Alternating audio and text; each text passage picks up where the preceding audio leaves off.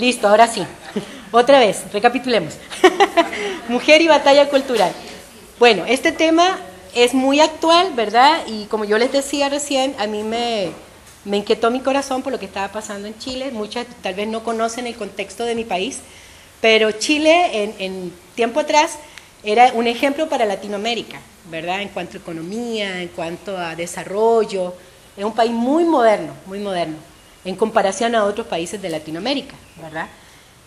Y si uno ve en, el contexto de Chile, cuando nosotros íbamos a visitarlos, nosotros siempre encontrábamos que la sociedad cada vez estaba como más, había mucho libertinaje, muchas cosas habían cambiado desde cuando nosotros nos criamos ahí y crecimos en, en ese país, eran cosas muy diferentes, ¿verdad? Entonces, yo, yo, me preguntaba, ¿qué es lo que está pasando? Porque si tú estás en un país, por ejemplo, si siguiéramos Costa Rica y ustedes vieran que Costa Rica se desarrolla, la mayoría de la gente puede, tal vez, tal vez con un crédito, pero tiene casa propia, la mayoría tiene un carro, algunos tienen dos carros.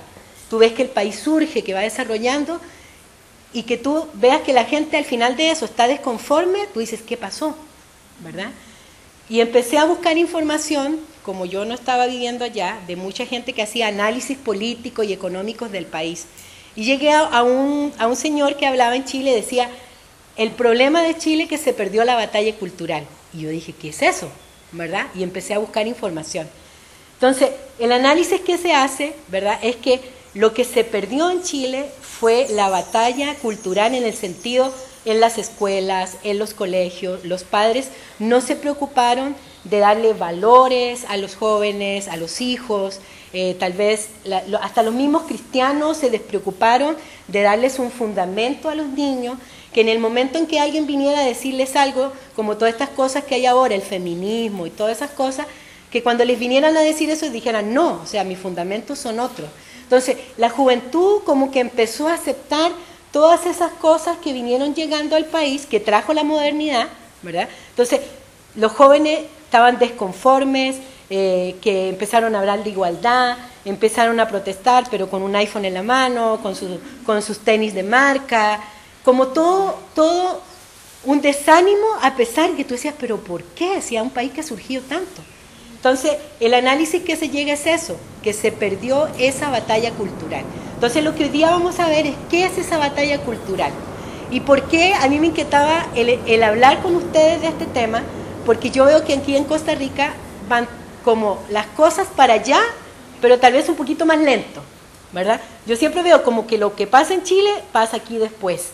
Y tal vez eso va a llegar aquí. Y aquí en, en, Cela hay muchas mujeres jóvenes, muchas mujeres que tienen hijos pequeños, eh, otras que son abuelas y que tienen nietos pequeños también, en que tal vez tener claro qué es eso como para irlos preparando desde ya, para que ellos se puedan defender cuando empiecen a llegar todas esas cosas a sus oídos, ¿verdad? Todo lo que ahora nos hablan de la homosexualidad, de los LGTB, de muchas cosas, incluso el cambio climático, eh, que podamos tener esa mente en que nosotras como mujeres cristianas podamos no solamente creer el discurso que nos dan, sino que nosotros tengamos la capacidad de razonar, la capacidad de investigar, que eso lo que, lo que me están diciendo es verdad o no es verdad. O sea, a nuestros hijos nosotros tenemos que criarlos con esa mentalidad, que no todo lo que me dicen en la universidad, no todo lo que me dicen en la escuela o en el colegio es ley, sino que yo tengo que realmente buscar si lo que a mí me están diciendo es verdad o no. El 18 de octubre del 2019, no sé si muchas escucharon, en Chile hubieron revueltas, salieron jóvenes a quemar, o sea, fue una cosa horrible, quemaron, bueno, eso no fueron los jóvenes, ¿verdad? Quemaron más de 80 estaciones del metro, o sea, que quemar una estación del metro no es como prender un fosforito y y se produjo el incendio. Entonces también eh, ya se sabe que también hubieron ataques de afuera, ¿verdad? De todo lo que es el comunismo, que hubo apoyo de Venezuela, ¿verdad? Pero eso no lo hablan, porque esa información tú la encuentras en otros lugares, no en los canales que son nacionales, porque los nacionales hablan de un estallido social. O sea, si usted piensa un estallido, ¿qué es? Es algo que de repente estalló. Sí, de repente nadie iba a ir a quemar así como así una estación del metro. Eso tiene que haber sido preparado, con gente que realmente supiera. Entonces, por eso me inquietó el tema y, creo, mi intención de esto es que ustedes como mujeres cristianas estén alerta de lo que está pasando en este mundo. Porque a veces lo que hacemos como mujeres cristianas, como que nos encerramos en como que mi vida cristiana es la iglesia, son las reuniones de mujeres y eso es lo que yo sé. Pero hay un mundo a mi alrededor que está influyendo en mi vida, en la vida de mi familia, en la vida de mis hijos, ¿verdad? Y que nosotros como mujeres cristianas podamos tener esa capacidad de discernir lo que nosotros estamos escuchando del mundo. Porque muchas veces nosotros también, como no estamos informadas, agarramos cualquier cosa que viene del mundo y lo tomamos como ley. Es que así es, porque alguien en la televisión lo dijo, porque una autoridad lo dijo, ¿verdad? Entonces, ese es era mi preocupación y, en el fondo lo que quiero que a ustedes les quede en mente. ¿Qué es una batalla cultural? Primero tenemos que, que identificar qué es una batalla, ¿verdad? Una batalla es un enfrentamiento entre dos grupos en el que uno quiere dominar al otro. Eso es una batalla, ¿verdad? ¿Y qué es la cultura? quién se le ocurre qué es la cultura? ¿Qué me podría decir, por ejemplo, qué identifican ustedes como cultura? Sin pena.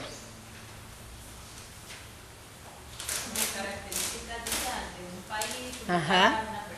Una. Ajá. ¿Cómo qué? ¿Cómo qué cosas? A ver. Costumbres. Costumbres. Como un pensamiento popular. Pensamiento popular, ¿verdad? Todo eso que nos identifica a ustedes como costarricenses es cultura. El gallo pinto es parte de su cultura, ¿verdad? Eh, muchas otras cosas que hacen, los himnos que cantan es parte de su cultura. ¿Cómo? El pura vida es parte de su cultura. Eso todo forma lo que es lo artístico, las ideas que tienen ustedes como costarricenses, esa es su cultura. Las tortillitas que hacen ricas de quesito, esto también es parte de la cultura costarricense. El baile típico, su bandera, las tradiciones que ustedes tienen. Todo eso es parte de la cultura de un país. Entonces, ¿qué es en general la, la batalla cultural? Y si ustedes se dan cuenta en el mundo, lo que se está disputando es qué entiende el ser humano de esta sociedad. Porque ahora en el mundo hay dos visiones. Está la visión de, los cristianos, y no solamente de los cristianos, de mucha gente que es conservadora, ¿verdad? Que quiere conservar ciertas cosas, porque la palabra conservar es porque hay algo bueno que tenemos que conservar.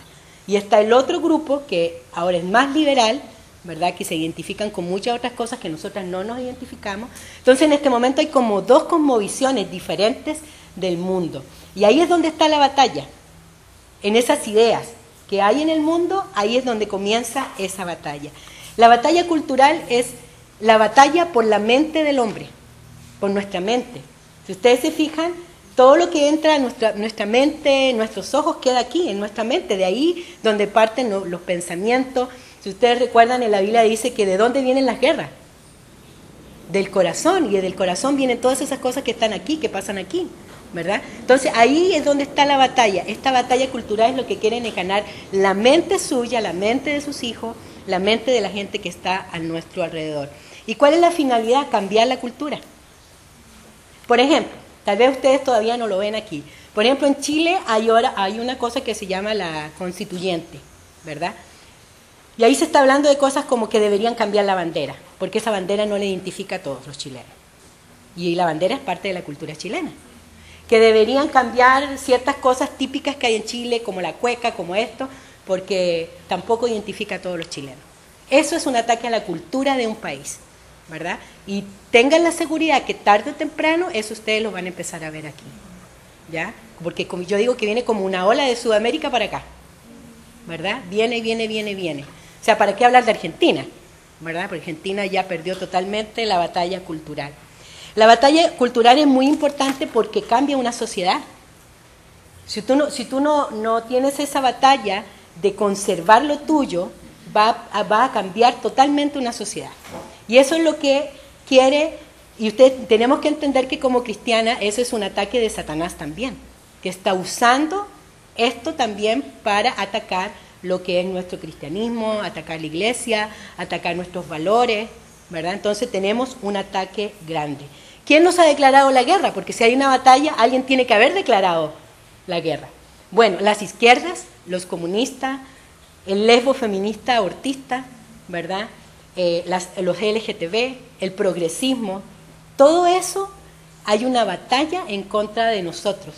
Y la batalla es más ruda hacia nosotros, porque nosotros somos los que queremos conservar esos principios y esos valores que nosotros tenemos. La izquierda y el comunismo antiguamente trabajaban con la lucha de clases, ¿verdad? Y ahora, como ya vio que no podía hacer eso, ahora lo que está haciendo es una revolución cultural en cada país. Y eso nosotros lo tenemos que tener muy claro, que eso es lo que está pasando en nuestra sociedad en estos momentos. Estamos en una guerra pública y declarada.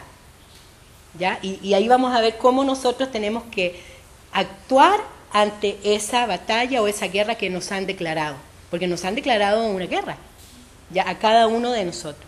La batalla es espiritual, es ideológica y política. Hay tres áreas en este, este momento que se está batallando. ¿Se acuerdan cuando estudiamos Efesios 6 del 10 en el retiro?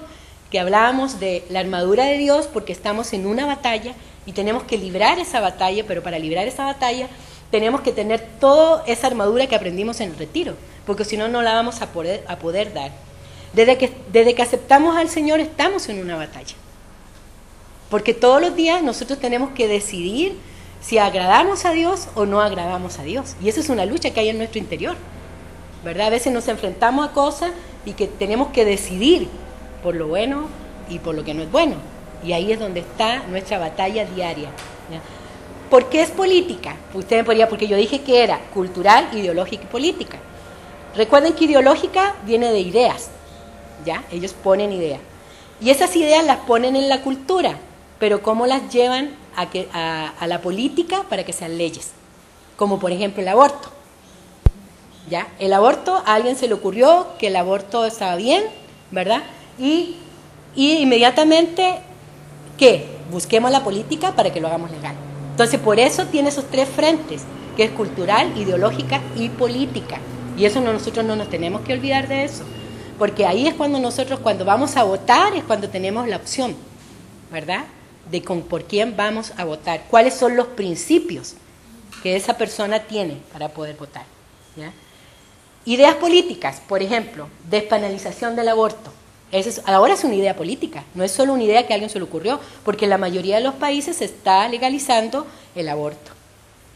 Por ejemplo, en Chile ya están con la idea, porque ya la, la, la es ley las tres causales, pero ahora están luchando porque quieren aborto libre. Ustedes no sé si supieron que en Colombia, la semana, hace dos semanas creo que fue, que se aprobó el aborto a las 24 semanas. Y a los nueve meses, si tú tienes alguna causal, que tú digas que tienes alguna enfermedad. O sea, es fuerte. O sea, dígame usted, 10, 15 años atrás, ¿habíamos estado hablando de estos temas? Jamás, jamás. Entonces, ¿esto cómo va rápido? Yo digo que es como un tsunami que se nos viene encima, ¿verdad? Y por eso tenemos que estar informados de lo que realmente está pasando y eso va a hacerse también aquí. Por ejemplo, durante la pandemia Costa Rica firmó un tratado que durante la pandemia las mujeres que querían abortar tenían que tener prioridad. ¿Y por qué tenían que tener prioridad? Si hay mucha gente que tenía cáncer y nunca la atendieron. ¿Ya? Entonces, tenemos que tener claro también todas esas cosas que están legislando en nuestros países para tener clara toda la visión. Hay también la redefinición del matrimonio, ¿ya? que es el, diferentes tipos de familia. ¿ya? Y eso lo, ponen en la televisión, lo ponen en todos lados y ya empieza a ser normal para la gente. Ay, total, si se aman. ¿Cuál es el problema? ¿Verdad? Y empiezan a normalizarlo. el feminismo radical. O sea, aquí no se ve todavía, pero vaya a Argentina, vaya a Chile. Las mujeres están así en la calle, salen desnudas. Y yo digo, ¿Cuántas mujeres salvaron de la violencia o salvaron de la pobreza mostrando su cuerpo? ¿Dónde hay una estadística de eso? Esa no es una preocupación por la mujer realmente. Eso es político. Los políticos las usan. Son un instrumento de la política. Y eso es lo que tenemos que entender. ¿Y qué nos hacen ver con eso? Muestran las marchas y que es mucha gente. Y mentira, no es mucha gente. El porcentaje de gente que está de acuerdo con el aborto es muy bajo pero lo hacen ver como que, wow, toda la gente está de acuerdo, entonces yo qué voy a decir, ¿no?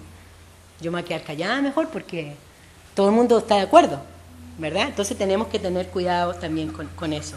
La guerra de los sexos es otra cosa que nos ha metido en nuestra cabeza, ¿ya? Esa, esa rivalidad entre hombre y mujer, que el hombre es el machista, el patriarcado, opresor, eh, violador, porque eso es lo que dicen, que eso es el hombre. Y eso hace que haya una rencilla entre hombre y mujer. Yo no sé si supieron, la semana pasada en Argentina hubo un caso que violaron a una muchachita de 14 años. La violaron seis tipos a la niña. Fue un escándalo, ¿verdad? Pero ¿qué dijo el grupo feminista en Argentina? Que esa era una actitud del machismo que ellos traían de toda su vida. Y otro salió diciendo que todos los hombres eran violadores, pero que solo no lo, algunos no lo hacían.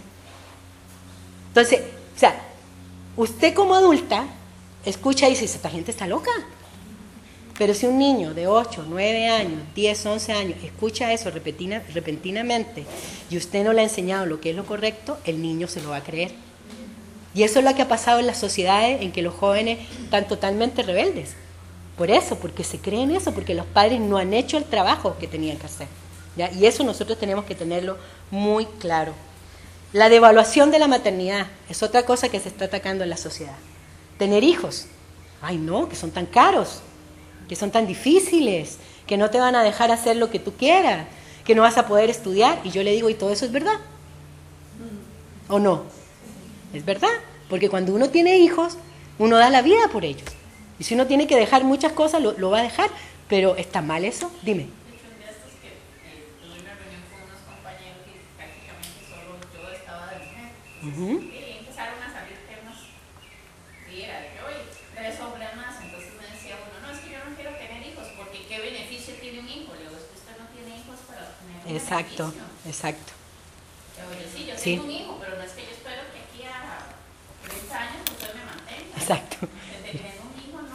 no. Exacto. Yo no tengo un hijo para tener un beneficio. No. Pero yo sí. Y, esa, y esa, eso que dices tú es muy cierto, es la mentalidad del mundo. Yo hago algo porque tengo un beneficio. Si no tiene un beneficio, no lo hago. Y lamentablemente se lleva a la maternidad. Y hay una devaluación de la maternidad. Y hay muchas mujeres, muchos matrimonios que no quieren tener hijos. O uno, no, uno solo, ¿para qué? Dos, tres. O sea, y, nosotros entre cristianas, seamos honestas, a veces alguien tiene dos bebés, uy, va a tener otro. O sea, hasta nosotros mismas tenemos esa reacción y a veces nosotros, y eso ha sido que nos influye en la cultura. No, no, nos damos cuenta, pero eso es porque nuestra mente está siendo influenciada por la cultura. O sea, nosotros deberíamos celebrar cada vez que alguien está embarazada, porque es una herencia de Jehová. Jehová da a los hijos. ¿verdad? Entonces, tenemos que ir sacando todas esas cosas de nuestra mente, ¿verdad? Porque sin querer están ahí, ¿verdad? Otra cosa que también está pasando en los países es la inmigración ilegal, ¿verdad? Hay, hay, en todos los países está yendo, en, en, Chile yo no sé cuántos haitianos ya hay, colombianos, venezolanos, yo creo que al final van a haber más de todo eso y van a haber menos chilenos. Y eso pasa en todas partes, y los dejan pasar por la frontera, y no pasa nada. Eh, pero si yo quiero entrar a Chile ahora, no puedo entrar porque no estoy vacunada y no me dejan entrar, ¿verdad? Pero hay un montón de inmigrantes que entran por la frontera y no les preguntan si tienen nada, ¿verdad? Entonces, ahí tú ves cómo este mundo está literalmente patas para arriba, ¿ya? Y ese es el mundo en que nosotros estamos viviendo. Y no nos tenemos que olvidar de eso, que eso está a nuestro alrededor. Los cristianos que queremos ser decidentes de, esta, de todas estas cosas que están pasando, que queremos irnos en contra, siempre nos van a atacar. Eso usted lo seguro. Siempre van a atacar nuestros valores, valores. Siempre va a haber una confrontación cuando nosotros presentemos nuestros valores como cristianos. Y eso usted téngalo por seguro. ¿ya? Y este es un ataque frontal, frontal a la familia. Si usted piensa, todo lo que nosotros vimos aquí es al ataque a la familia, directamente. ¿ya? Y ahí es donde Satanás ataca a la familia. Los peligros que enfrenta la familia ¿ya? son a escala global. Por ejemplo, yo estaba leyendo que en el 2019 hubo en Kenia una cumbre que se llamó la cumbre de Nairobi. La mayoría de los países llegaron al acuerdo de que ellos iban a cumplir todo lo que dijera la Agenda 2030. Y la Agenda 2030 es aborto, LGTB, ¿verdad? Y todas esas cosas que yo mostré ahí son, son la Agenda 2030. Los únicos países que no se comprometieron a esa agenda fue Estados Unidos, Brasil y Haití. O sea, que Costa Rica y todos para allá nos pusimos de acuerdo en lo mismo. Entonces, a veces pensamos que, que esto de la Agenda 2030 es una conspiración. Entren a Google, busquen Agenda 2030 y ahí les va a salir todo el plan de la Agenda 2030. No es un mito, no es un cuento, no es conspirativo, es una realidad. ¿Ya? Y eso, todas esas cosas se van a cumplir. Y ellos se pusieron de acuerdo para que tenía que estar legal la homosexualidad, la adopción de niños por homosexuales, adoctrinamiento con ideología en las escuelas y colegios y universidades. Entonces, ese es un ataque feroz a la familia. ¿ya? Y toda esa, esa reunión fue patrocinada por Naciones Unidas y por la, la clínica, la IPPF, que es la que la clínica abortista más grande que hay en el mundo. Tiene más sedes que el McDonald's, imagínense, en todo el mundo. Y busquen para que hagan la tarea, Asociación Demográfica Costarricense. Busquen y se van a sorprender lo que sale ahí de Costa Rica. ¿Ya? Busquen, se llama Asociación Demográfica Costarricense.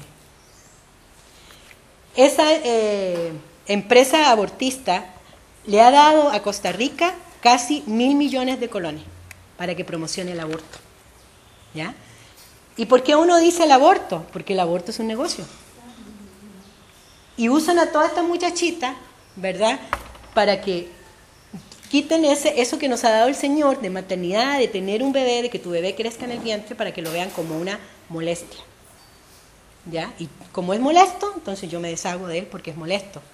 Entonces, es simplemente un negocio, nada más. Entonces, la agenda globalista está en curso, ¿ya? Y como yo les decía, no es una conspiración, es tan real como que usted y yo estamos hoy día aquí en reunión de mujeres, ¿ya? Para que lo tengamos claro. La ideología de género es impulsada por organismos internacionales, tenemos que entender eso, ¿ya? Que no son solamente el, el presidente de un país, sino que hay organizaciones internacionales que están llevando a cabo todo esto. Y eso también lo tenemos que tener muy claro, ¿ya? La agenda globalista no es lo mismo que globalización, ¿verdad? No tenemos que confundir esas dos cosas. La, la globalización es algo bueno. Es, por ejemplo, nosotros podemos comer sushi, pero ¿es de dónde? De Japón, ¿verdad? Tal vez yo puedo comprar productos de Chile o en Chile podemos comprar café de aquí de Costa Rica porque eso fue la globalización, que fue algo positivo. No es lo mismo que globalismo, ¿ya? Lo otro que tenemos que entender es que la agenda globalista no está definida solo por un partido político, porque a veces gente dice, no, es que los globalistas son todos de izquierda. Mentira. ¿Ya? Por el aborto y por todas esas cosas votan de derecha, de izquierda, de todos lados. ¿Ya? Esto no, sería muy bueno poder localizarlo, pero no es así. ¿Cómo se impone una agenda globalista? Control de los medios. ¿Ya? Control de los medios. Si ustedes se fijan, a nosotros nos pasó con, con mi esposo, eh, con esto de la pandemia, ¿verdad? Que llevaban como un mes la pandemia y era como, nosotros tenemos gente conocida de todos los países, hablamos con alguien en Chile, exactamente lo mismo que habían dicho aquí. En España, tenemos un amigo en España, exactamente lo mismo, Colombia y nosotros. Y mi esposo es eh, muy audaz en, en, eso, en, me dice, eso es raro, me dijo, porque es como que se lo habían dado escrito en un papel, a todos iguales, fue muy raro. Entonces, tenemos que entender que los medios de comunicación, ¿verdad?, los manipulan. Hay entes internacionales que manipulan los medios de, comunicación. ¿ya? El 80% del material que usted ve, ve, en la televisión, hay cinco transnacionales en el mundo que las dirigen, solo cinco en todo el mundo. ¿ya? A eso le llaman oligopolio, cuando es muy pocos que tienen el control de todo en, el mundo. ¿ya? El ataque es constante de los medios a favor de esta agenda. ¿Qué escucha usted, por ejemplo, si ve Teletica? O sea, usted no escucha cosas como muy buenas, ¿verdad? Eh, pueden promocionar el aborto, pueden promocionar, si hay alguien gay, le van a hacer toda la publicidad, ¿verdad? Y le van a dar toda la, televisión para que él sea popular, ¿ya? Nuestras vidas y las vidas de los jóvenes están basadas en pantallas. Piense usted, un joven pasa todo el tiempo en pantalla, si no el televisor, en la pantalla del teléfono, la compu, la tablet, su vida es de pantallas.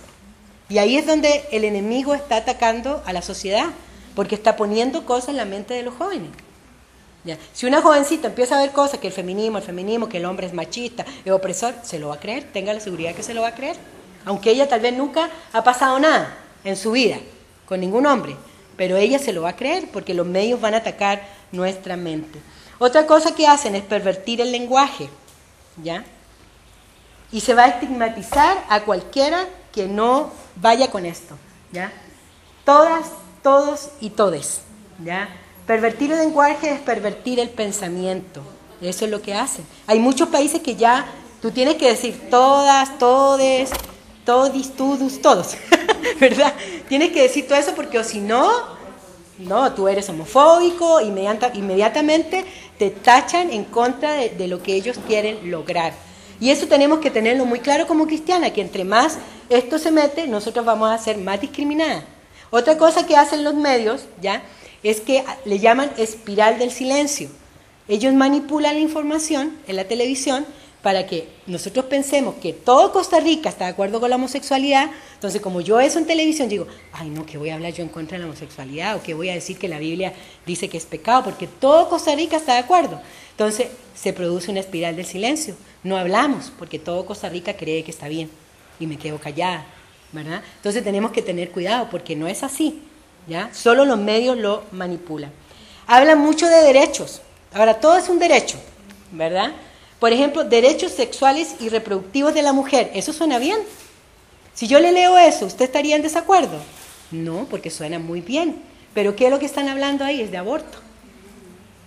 Es aborto. Entonces, manipulan el lenguaje para que suene mejor. Eutanasia, tránsito tranquilo a la otra vida.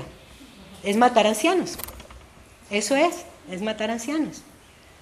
Día del Niño. Yo no sé si el Día del Niño el año pasado aquí fue así, pero en algunos países ya no le dicen Día del Niño, sino que le dicen Día de las Infancias. Y eso es para pervertir a los niños, porque se supone que los niños eh, eh, todavía no saben lo que son, si son hombres, mujeres o son otra cosa, entonces mejor le dicen Día de las Infancias. Es para pervertir los niños. En el PANI, obligan a decir persona menor de edad. Sí, exacto, exacto. Ya no dicen niño ni niña, ¿verdad? Entonces, las políticas de género son totalitarias, porque se quieren imponer en la sociedad. A usted no le van a preguntar nada, las van a imponer. Otra cosa que usan es la educación. ¿ya? Y eso las que tienen niños, ya sea escuela, colegio, universidad, lo que sea. Ojo con lo que le están diciendo a sus hijos en esos lugares. ¿ya? ¿Por qué lo hacen? Para que las próximas generaciones vayan ya alineadas con todo este pensamiento. Porque si usted le empieza a meter a un niño de tres, desde los 3 a los 5 años para arriba, todo esto, esto, el niño va a tener 18 años y va a creer que eso es la vida, ¿verdad? Entonces tenemos que tener cuidado también con eso. Escuelas, colegios, universidades. Ahora, muchas mamás a veces se preocupan porque tienen a los hijos en escuelas públicas. Hay, alguien de la iglesia me comentó eso, como que si yo tenía a mi hijo en una escuela pública es como que se lo entregaba al diablo, ¿verdad? Hay gente que piensa eso. Yo creo que no es el punto, porque yo no puedo encerrar a mis hijos en una burbuja. Lo que yo tengo que hacer es enseñarle a mis hijos cómo es este mundo y las cosas que él va a vivir en esa escuela, en ese colegio o en esa universidad.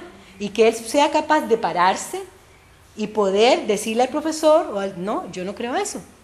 Pero para eso yo tengo que criar hijos fuertes. Yo no puedo criar hijos débiles, porque la sociedad se los va a comer. Tenga la seguridad. La sociedad se los come. Pues entonces tenemos que enseñarles Tal vez en la época que mis hijas estaban en la escuela eran otras las luchas, pero yo siento que ahora hay áreas que son mucho más fuertes. Valentina, lo último, que fue la última en el colegio, que empezaron con educación sexual. Y yo como soy un poco de investigar, eh, mandaron una nota ahí, yo me metí a, ¿qué es lo que es de educación? El, el MEP, me metí al ministerio.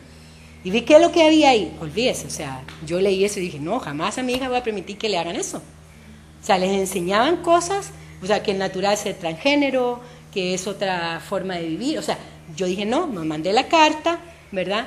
Y a Valentina, miren cómo son, cómo son las cosas. Ya, la llamó la directora y ella le tuvo que entregar la carta a la directora. Y la directora la sentó y le preguntó, ¿usted está de acuerdo con esta carta que firmaron sus papás? O sea, ella estaba pasando nuestra autoridad como padre. Y, y Valentina dijo que sí, que ya estaba de acuerdo con lo que nosotros habíamos firmado. Yo digo, ¿cuántos niños pueden haber llegado y decir, no, vieras que a mí mis papás no me preguntaron? ¿Y qué iba a hacer la directora? No vaya. Dígame, Elena. No, justamente Jorge David acaba de entrar al cole y yo le contaba a David el otro día y es entró al mismo cole que estaba Entonces nos mandaron a, decir igual, ¿verdad? Que si no queríamos que recibiera esa clase, que hiciéramos la carta. Entonces igual, yo hice la carta y resulta que va la entrega. Entonces dice que llega el profesor y, y le dice, eh, bueno, le digo, sálganos que no va a recibir la clase y solo él se levantó. Y se fue. Mm, sí. De 30 estudiantes, Sí, solo él sí, la recibió. sí. Vieras que el- el- el- en el cole era igual, era la única. Y los papás no buscan la información porque a los padres le presentan el tema como educación sexual. Entonces, como papás hay que hacer la tarea. Hay que dejar un poco el internet, hay que dejar un poco redes sociales y hay que hacer la tarea. Hay que buscar qué es lo que le están enseñando a mi hijo, ¿verdad? Porque hay planes y cosas que aunque nosotros no queramos se van a implementar. Y no todo el mundo tiene dinero para mandar un niño a una escuela eh, privada y cristiana, ¿verdad? No, y a veces hay iglesias, hay, escuelas y colegios cristianos que dejan mucho que desear también. Dígame. Sí, porque eh, hace unos años atrás, un poquito, unos poquitos, como 12 años, eh, yo tenía la oportunidad de trabajar con, con jóvenes en, en la otra iglesia. Ajá. Y parte de los jóvenes que iban ahí pertenecían a una escuela cristiana, ¿verdad? Y los problemas que tenían a veces eran increíbles. Yo decía, pero no supone que están en una escuela cristiana, ¿verdad? Sí, sí, es cierto. Y lo que es era la falta de papá y mamá en casa. Sí, Al final exacto. de cuentas, cuando llegaban a conversar con uno, ¿verdad? Y, y mira, es que mi papá no está, es que mi mamá no está, es que me cuida a la vecina, Sí, la esta, mucha falta de padres presentes. y eran personas con mucho dinero también, que uno dice, "Hey, tienen mucho dinero, tienen buena posición social, tienen un colegio cristiano y estaban mal, Sí, ¿verdad? Estaban sí, perdidos. sí. Entonces, y realmente lo que falta es, bueno, mamá y papá. y Educación, enseñen, ¿verdad? Porque yo lo veo ahora con el, el enano, ¿verdad? Que apenas tiene tres años, pero hace poco tuvimos un, un asunto con una tía de Johan, que soy profesora, y él llegó y algo le dijo de que es que mi papá hace esto y mi mamá no lo puede hacer. Entonces la tía le dijo, ¿por qué? Porque mamá mujer, ¿verdad? Entonces eh, la tía llegó, Johan, ¿usted qué está criando? Este chiquito. Y Johan le dijo, no tía, sino que él ha visto qué es lo que yo hago Mm, y qué es lo que hace la mamá. Y él está acostumbrado a, ver- a verme a mí haciendo eso. Sí, exacto. Eh, que era, era de hecho manejando, era cuando iba empezando yo que vas a agarrar el carro, por eso así, solo me he visto a mí manejar. Entonces Mm, él dice, "Ma- papá es el que maneja. Mamá Sí. No, porque Sí. mamá seguro que yo no manejo. Sí, él lo relacionó, mamá, Pero mujer no maneja. Sí, ¿verdad? sí. Entonces ya, eh, ahora que yo estoy ya manejando, que lo llevo a la escuela y que traigo, eh, llegamos y vimos a la tía otra vez y la tía algo le dijo y le dijo, no, mi mamá maneja muy bien, le dijo, ¿verdad? Y apenas tiene tres años. Pero le digo, si una persona, o sea, si un niño no tiene a un papá, Sí, a una mamá, sí. digamos, pues yo, pues yo que le digo, ¿no? Sí, Ya digamos, la tía hubiera empezado a hacerle problemas. Sí, exacto. Y apenas tiene tres Sí. ¿verdad? Entonces, son, son situaciones que, como usted dice, sí. hay que prever. Sí, Vea que ahora, cuando yo kinder a los seis, no a los imagínense, claro. Y cada, y cada vez los están en- haciendo entrar más temprano a estudiar. ¿verdad? Y no tiene sentido porque sí es para cambiarles la mentalidad a los chicos, ¿verdad? Entonces, estas ideologías buscan que los niños, que los individuos sean débiles. Porque, ¿qué ven ustedes? O sea, es que todo es emocional. Yo soy así porque yo me siento así. No es porque yo soy así, sino yo me siento así. Entonces, es una sociedad muy débil, la sociedad que le llaman la sociedad de cristal.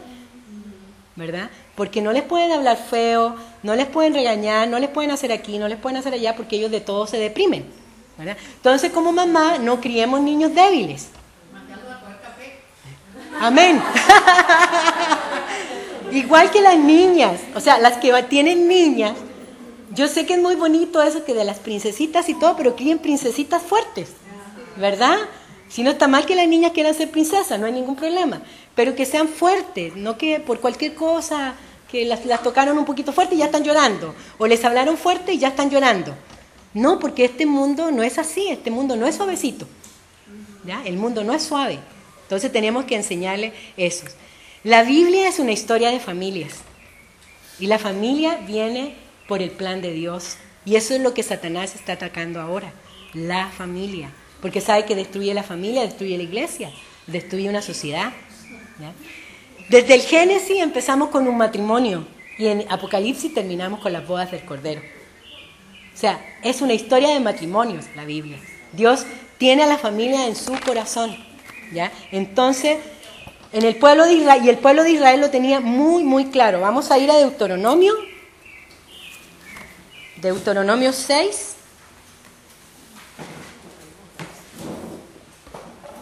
Y, ahora vamos a empezar a ver, ya vimos todas estas cosas que nos atacan, como que viene un tsunami encima de nosotras. Entonces ahora vamos a ver como nosotros como mujeres cristianas, qué es lo que tenemos que hacer, ¿ya? ¿Cuál es nuestro rol en este momento de la sociedad? Entonces vamos a ir a Deuteronomio 6,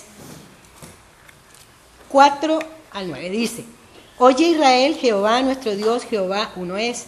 Y amarás a Jehová tu Dios de todo corazón y de toda tu alma y con todas tus fuerzas. Y estas palabras que yo te mando hoy estarán sobre tu corazón. Y las repetirás a tus hijos y hablarás de ellas estando en tu casa, andando por el camino, al acostarse y cuando te levantes. Y las atarás como una señal en tu mano y estarán como frontales entre tus ojos. Y las escribirás en los postes de tu casa y en tus puertas. ¿Qué es eso? ¿Qué son esos versículos? Es educación es educación. Y eso el pueblo de Israel lo tenía muy claro. Desde el vientre ya le hablaban del Señor, ya le hablaban quién era Jehová. Entonces es educación. Y, la educación no se la den a la, escuela, a la escuela. Ustedes son responsables de la educación de sus hijos. La escuela lo que da es conocimiento de ciertas cosas que ellos tienen que aprender. Pero la educación es parte y responsabilidad de nosotros como padres, como abuelos, porque no porque no tengamos ya los hijos grandes y se fueron de casa, tenemos una responsabilidad con nuestros nietos o los futuros nietos, ¿verdad? Tenemos esa responsabilidad de educar. Si soy tía, si soy hermana de niños más pequeños, tengo esa responsabilidad de educar. La Biblia es un libro maravilloso para nosotros los cristianos. Nosotros lo atesoramos, pero para un no cristiano no es así. Entonces debemos prepararnos en este tiempo no solamente con el fundamento bíblico, que es un tesoro para nosotros, sino que también tenemos que informarnos de la otra parte, para tener un buen fundamento cuando yo hablo. Porque si usted le dice a un no cristiano, vieras que la Biblia dice que la homosexualidad es un pecado, que ahí se terminó la conversación. Se terminó la conversación. Usted puede decirle eso, pero además vieras que biológicamente hay esto y esta información. O sea, busquemos información. Ya en este es un buen momento que nosotros tenemos que tener un buen fundamento. Vamos a primera de Pedro.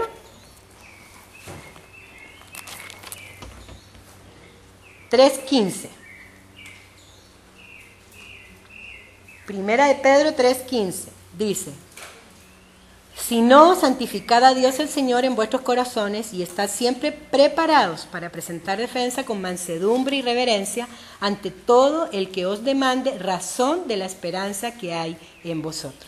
Entonces, ¿qué dice? Que nosotros debemos que prestar defensa, ¿ya? defensa de nuestras creencias. ¿Qué es defensa? Cuando usted escuche, vamos a enseñar apologética. Apologética es defensa.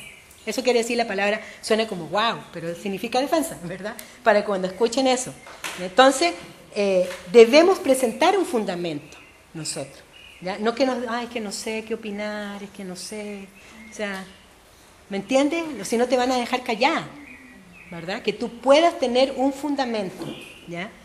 Con la ideología de género tú tienes que tener un fundamento bíblico, pero además investiga, ¿ya? Investiga. ¿Qué significa eso?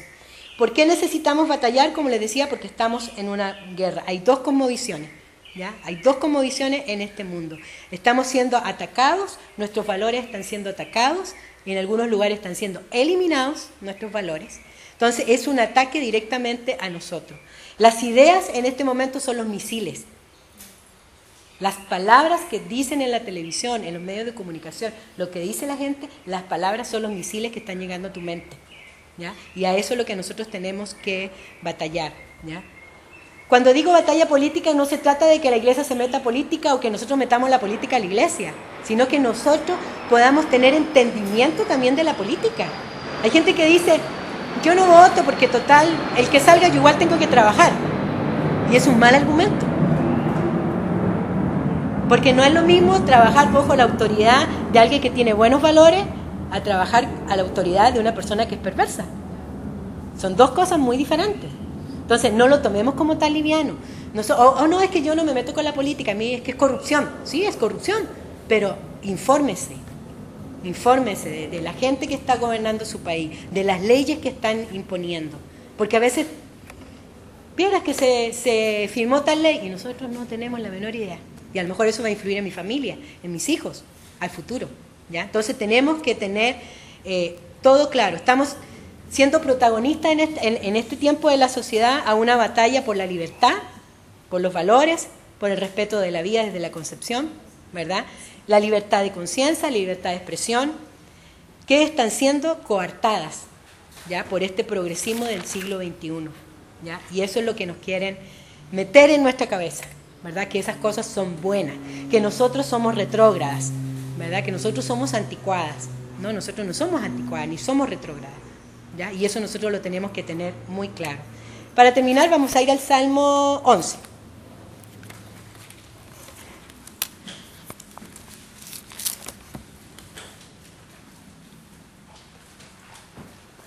Estoy igual con mi esposo que dije que voy a terminar y me quedan como yo creo como 10 o 15 minutos. Todo se pega en la vida, ¿verdad? Todo se pega. Bueno, vamos al Salmo 11. Me encantó este salmo. Tal vez lo había leído otras veces, pero no lo había eh, valorado como lo valoré ahora. ¿ya? Dice el refugio del justo. Y aquí va a hablar de David. ¿ya? Y este salmo nos va a hablar de para qué escapar si podemos confiar. Porque muchas veces nosotros podemos decir, uy, todo este mundo está terrible y me puedo asustar y puedo- quiero encerrar a mis hijos para que nadie les haga nada, para que nadie les diga nada y me quiero aislar. Muchas veces ese es nuestro, o recibimos una noticia de las leyes que se están eh, firmando y o aprobando y nos asustamos. Uy, ¿qué vamos a hacer ahora? ¿Verdad? Entonces ahí vamos a ver que David, ya en vez de huir, él confió. Y eso es lo que este salmo nos va a enseñar en esta tarde. David en diferentes periodos de su vida yo creo que pudo vivir situaciones muy difíciles que se asemejan mucho a lo que podíamos vivir lo- cada cristiano también. ¿ya? El salmo, este salmo es un antídoto para las malas noticias. ¿ya? Cuando tenga malas noticias, lea este salmo ¿ya? y eso le va a dar ánimo. Cuando todas las noticias son malas, cuando escuchamos de guerras, por ejemplo, ahora, de violencia, de crímenes, de corrupción, de alboroto político, nos podemos desorientar, ¿verdad? Nos podemos asustar. Pero David nos va a recordar que podemos elevarnos por encima de las circunstancias, ¿verdad? Cuando confiamos en el Señor. El salmo, este salmo es la respuesta de David a un amigo pesimista que le viene a dar malas noticias. Hemos tenido, ¿verdad? Amigos pesimistas que, terrible lo que está pasando, ¿qué vamos a hacer, verdad? Este salmo, este salmo eh, registra buenos consejos con una buena intención, pero faltos de fe. ¿Ya? Entonces nosotros también tenemos que tener cuidado con los consejos que nosotros también damos. Entonces vamos a ir al versículo 1. Dice, en Jehová he confiado. ¿Cómo decís a mi alma que escape al monte cual ave? Entonces recuerdan que David, antes de que fuera rey, fue perseguido mucho por, el, por Saúl, ¿verdad? En su vida siempre estuvo en riesgo en ese tiempo. ¿ya? Fue un fugitivo, estuvo en un constante peligro. Pero ¿cuál es el consejo que él da? David reacciona al consejo de que le dicen que huya a decir, ¿cómo decís a mi alma que escape al monte cual ave? ¿Por qué me estás diciendo que vienen los problemas y por qué tengo que escapar? Esa es la reacción de David. ¿ya? Él tenía muy claro, ¿ya? sabía que no era justo ni bueno escapar de los problemas que él estaba viviendo en ese momento. Él reacciona con cierta indignación. ¿ya? Le estaban dando un consejo de miedo y este consejo de miedo no superó la confianza que él tenía en el Señor. ¿Ya? Entonces, él eh, actúa con confianza en Dios. Satanás ocupa el miedo para paralizarnos, para asustarnos, para que nos quedemos en un rincón y no voy a hacer nada. Y esto quedó comprobado con la pandemia. ¿Cuántas personas quedaron como en, en un rincón en su casa, escondida porque como que no querían salir ni siquiera a la puerta porque algo les podía pasar? ¿Ya? Entonces, el miedo es una forma en que nos paraliza y una forma que pueden hacer lo que quieran con nosotros. Eso ténganlo claro. Si usted está asustada, cualquiera va a venir y le va a decir cualquier cosa y usted va a seguir a esa persona. ¿ya? Entonces, el miedo nos paraliza. Y este fue el consejo que recibió David. Pero él dijo, no, no voy a huir. ¿ya? Y es para nosotras en este tiempo. ¿Qué debemos hacer cuando, cuando escuchamos todo esto? ¿Debemos huir? ¿Escondernos? ¿O qué debemos hacer? Debemos tener la actitud de David. No voy a escapar al monte cual ave. ¿ya? No me voy a esconder de esta situación. No podemos ser indiferentes a lo que está pasando a nuestro alrededor. Porque muchas veces es más fácil quedarte tú, tu casa, con tu familia y ya, y no me involucro en nada, pero no puedo ser indiferente. Es un llamado de atención que en este tiempo nosotros debemos dar a conocer el Evangelio. Debemos dar a conocer a Jesús que murió en la cruz. Eso es lo que necesita la gente en este momento. Necesita a Cristo. El justo no huye. El justo ejerce influencia. Confronta y confronta con valentía. Eso es lo que debería hacer toda mujer cristiana influir el lugar donde nosotros estamos, independientemente de lo que esté pasando. Hay, una, hay una, un texto que puso, lo leí de un pastor que decía, echará mano de nuestros amigos más queridos para convencernos de que no tengamos confianza y usará una lógica tan plausible que a menos que afirmemos de modo definitivo nuestra confianza inmutable en Jehová, conseguirá que como un pájaro tímido huyamos a las montañas siempre que se nos presente un problema. ¿verdad? Si no confiamos en el Señor, siempre va a mandar escondiéndonos y no vamos a estar solucionando las cosas. Verso 2 dice, y aquí vienen las malas noticias, porque aquí los malos tienden el arco, disponen sus saetas sobre la cuerda para satear, saetear en oculto a los rectos de corazón. Debemos tener un diagnóstico claro de los tiempos. Debemos saber lo que está pasando en nuestros tiempos, debemos tenerlo muy claro. Y aquí le dicen, aquí vienen los malos que tienden el arco. Y, fíjense, y dice, ¿contra quién los, lo hacen? Contra los rectos de corazón. Ese es el ataque en la sociedad en estos momentos, a los rectos de corazón. Y ese es el ataque que tenemos. Como les decía, el, el, consejo que le daban a David era bueno, era bien intencionado, pero falta de fe. Es como cuando Pedro le dijo, ¿se acuerdan en Mateo 16? Cuando Pedro le dice, le aconseja al Señor como que escape de la cruz. ¿Y qué le dice Jesús? Sal, de mí, Satanás.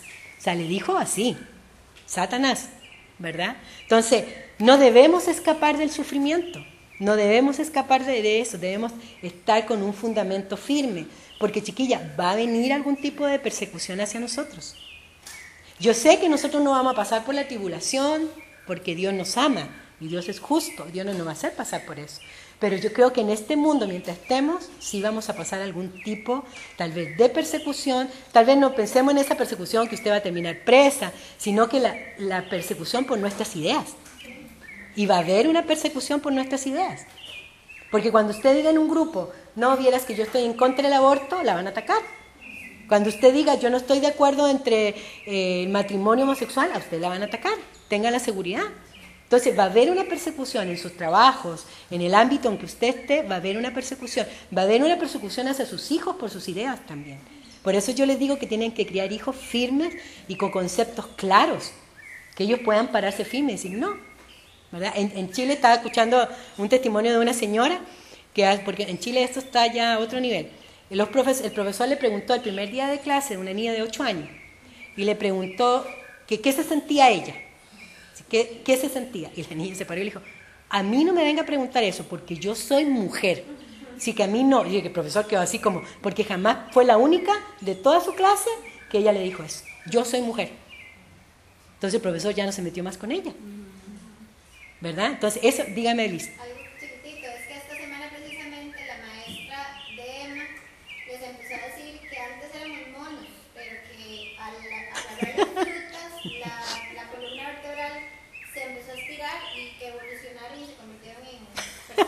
Entonces me dice, mamá, yo estaba pensando, ¿y si se convirtieron en, en personas, por qué todavía hay monos? Y, y, yo en mi mente dijo, pobrecita, esa que no tiene Cristo, porque sí, exacto, exacto. Y yo no le dije nada, pero yo sé la verdad. Sí. Entonces, qué bueno. bueno, gloria a Dios, ¿Sí? ojalá que se mantenga. Sí. Eh, no le voy a decir nada, pero en mi mente yo sé lo que estoy Exacto, pensando, exacto. ¿verdad? Pero eso, eh, los hijos responden así, es por los fundamentos que tú pones en la casa desde chiquititos, eh, desde chiquitito. Entonces, ellos mismos van a sacar sus propias conclusiones, ¿verdad? De que lo que le están diciendo no es cierto. ni siquiera estaban en una clase de... Imagínate. Sí, sí, no, si eso es así. Y miren el verso 3. Dice, si fueren destruidos los fundamentos, ¿qué ha de hacer el justo? En este momento están moviendo nuestro fundamento. La sociedad está moviendo nuestro fundamento como cristianas. ¿Y qué vamos a hacer? a escapar o vamos a enfrentar, ¿verdad? Y nos vamos a fortalecer. No, no nos podemos quedar sin hacer nada, ¿verdad? Como cristianas tenemos que hacer. La idea ahí era como decirle, mira David, los fundamentos del, del gobierno de Saúl se están destruyendo, huye. Esa era la idea, huye. ¿Y qué dijo David? No, no voy a huir. Debemos ser valientes y esforzadas para dar la batalla. En Josué capítulo 1, en el versículo 6 dice, esfuérzate y sé valiente. En el 7 dice, esfuérzate y sé muy valiente. Y en Job 1.9, perdón, en Josué 1.9 dice, te mando que te esfuerces y seas valiente. Solo en un versículo. Y yo creo que ese es el llamado de nosotros ahora, esforzarnos y ser valientes, ya no estar atemorizados. Y vemos la respuesta de David en el verso 4 que dice, Jehová está en su santo templo, Jehová tiene en el cielo su trono. Sus ojos ven, sus párpados examinan a los hijos de los hombres. Una respuesta de fe. David responde recordando que Dios está en control. Él está en su trono. Él ve. Dice que sus ojos ven. O sea, Él está ahí. Él no se ha ido a ninguna parte. ¿Verdad? Aunque veamos que el mundo está así, Él no se ha ido a ninguna parte. Él sigue sentado en su trono. Cuando el consejo de miedo llega, solo podemos llegar a una respuesta de fe. Pero eso va a pasar porque hemos pasado tiempo con Jesús. Yo no puedo tener una respuesta de fe si yo no he pasado tiempo con Jesús. Es el, es el antídoto, el estar a los pies de Jesús, ¿verdad? Entonces, cuando pensamos en Jesús en el templo del cielo, recordamos que Él está orando por nosotros. ¿Cómo puede nuestra fe fallar? Una frase de Spurgeon. ¿Cómo? ¿Cómo? Si Él está ahí, ¿verdad? Él siempre está ahí.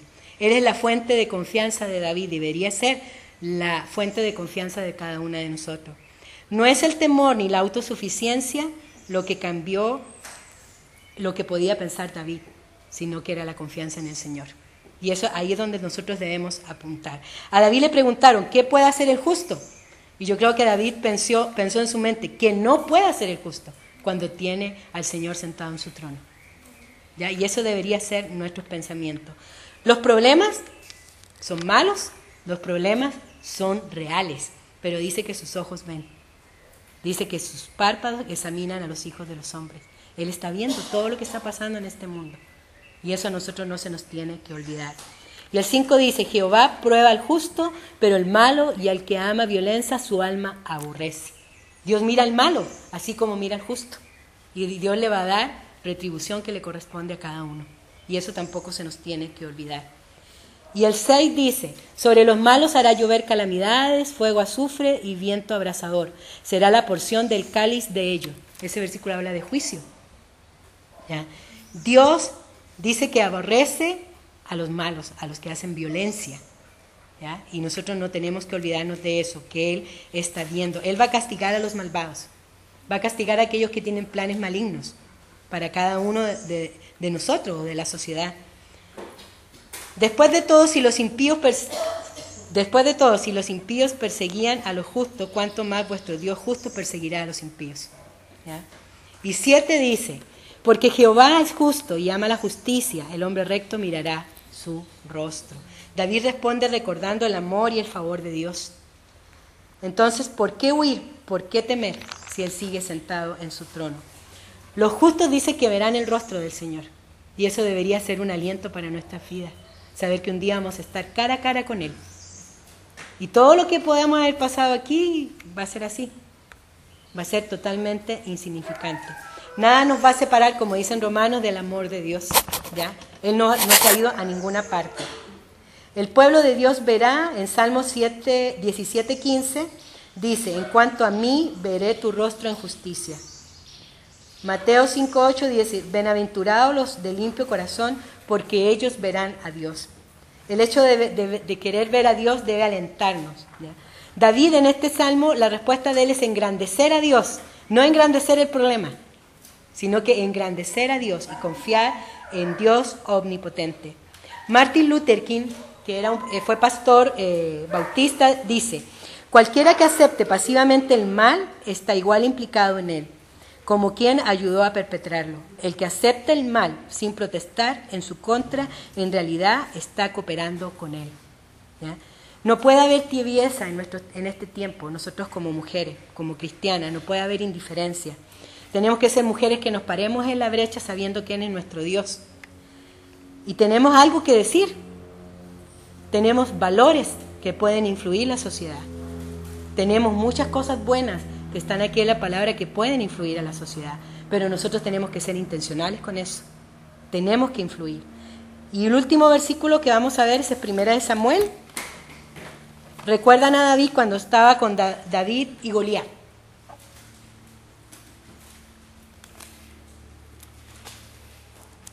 Primera de Samuel 17.